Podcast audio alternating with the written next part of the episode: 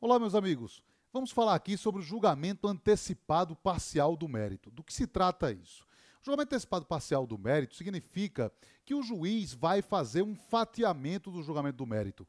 Vai julgar um pedaço do mérito agora, outro pedaço do mérito depois. Por exemplo, imagine que o autor formule dois pedidos, pedido A e pedido B. O juiz vai julgar o pedido A agora e depois ele vai julgar o pedido B. Para que isso aconteça, o que é necessário? O artigo 356 do CPC vai exigir basicamente dois requisitos. Primeiro, uma matéria incontroversa. O que, que é isso? A incontrovérsia ela se dá basicamente por duas situações, ou pelo reconhecimento ou pela ausência de impugnação. Por exemplo, imagine o seguinte: imagine que o autor peça 80 e que o réu diga: não, olha, eu devo, mas eu devo 8, eu não devo 80. Então, essa parte aí dos 8 é incontroversa e, portanto, o juiz já vai poder julgar esse pedido, essa parte do pedido, essa parcela do pedido aí com relação aos 8. É, por outro lado, você pode ter a incontrovérsia pela ausência de impugnação.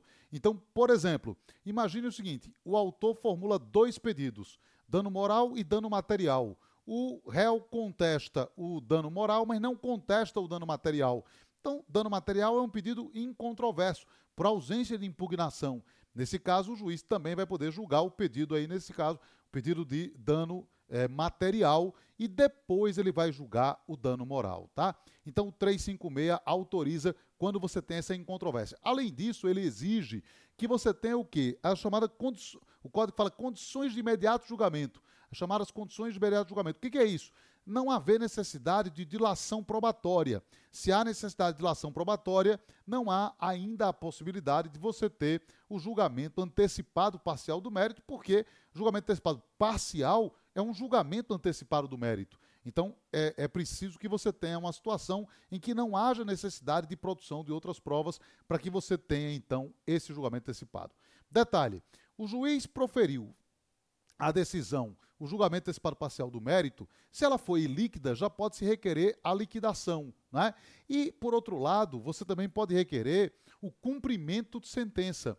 É, pode ser um cumprimento definitivo, se não houver recurso, ou pode ser um cumprimento provisório, se houver interposição de recurso. E o Código, inclusive, diz que vai se dispensar a calção, vai haver a dispensa da calção. Alguns entendem que essa dispensa da calção é, ela é apenas para requerer o cumprimento, mas o juiz vai poder exigir em algumas situações específicas, como levantamento do dinheiro, alienação de propriedade, etc. Eu não acho que é isso. Para mim, o código dispensa efetivamente a calção, nesse caso aqui especificamente. Mas, enfim, de qualquer forma, o código diz que está dispensada a calção. Outra coisa importante aqui. Da decisão é, que se julga, em que, pela qual o juiz julga antecipadamente de forma parcial o mérito, vai caber agravo de instrumento.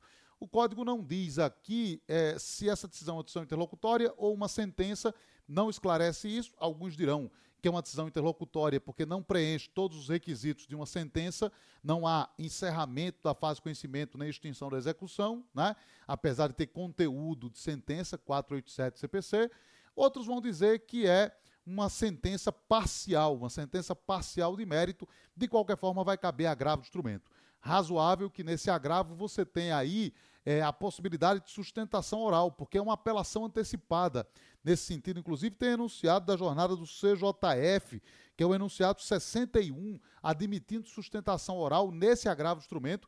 O código só prevê sustentação oral para o agravo instrumento no caso tutela provisória. Mas, nesse caso aqui, é, também há quem entenda que deve haver sustentação oral. Eu também entendo isso, acho que é bastante razoável que você tenha aqui sustentação oral.